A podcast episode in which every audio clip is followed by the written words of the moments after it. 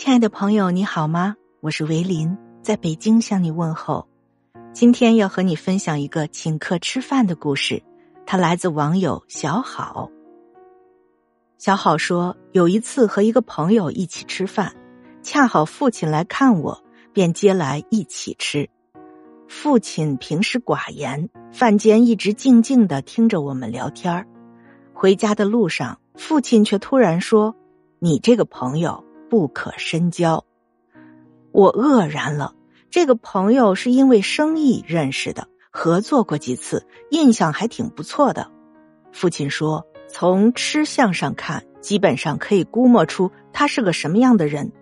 他夹菜有一个习惯性的动作。”总是用筷子把盘子底部的菜翻上来，划了几下才夹起菜。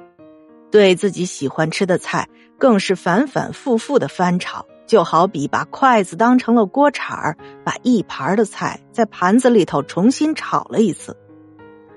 我对此有点不以为然，对父亲说：“每个人的习惯不同，有的人喜欢细嚼慢咽，有的人喜欢大快朵颐。”不能苛求。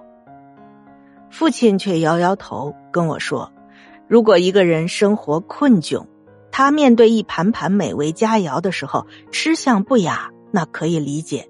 可是，你这位朋友本是做生意的人，物质生活并不困苦，但是他有如此的吃相，只能说明一个问题：他是一个自私狭隘的人。面对一盘菜。”他丝毫不顾及别人的感受，用筷子在盘子里面翻来覆去的炒。如果面对的是利益的诱惑，那他一定也会不择手段占为己有。接着，父亲讲起了他小时候的故事。父亲五岁的时候，爷爷就去世了，孤儿寡母的日子过得极为窘迫，常常饥不果腹。有时候去亲戚家做客。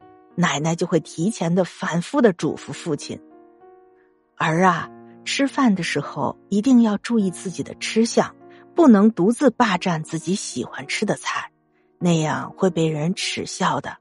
我们家穷，但是不能失了礼节。”奶奶的话，父亲一直铭记在心，即使面对满桌的美味佳肴，他也不会失态，总是能够控制有度。最后，父亲意味深长的对我说：“你可不要小瞧一双筷子，一个小小的细节就可以看出拿筷子的人他是什么修为和人品。”后来发生的一件事儿印证了父亲的话。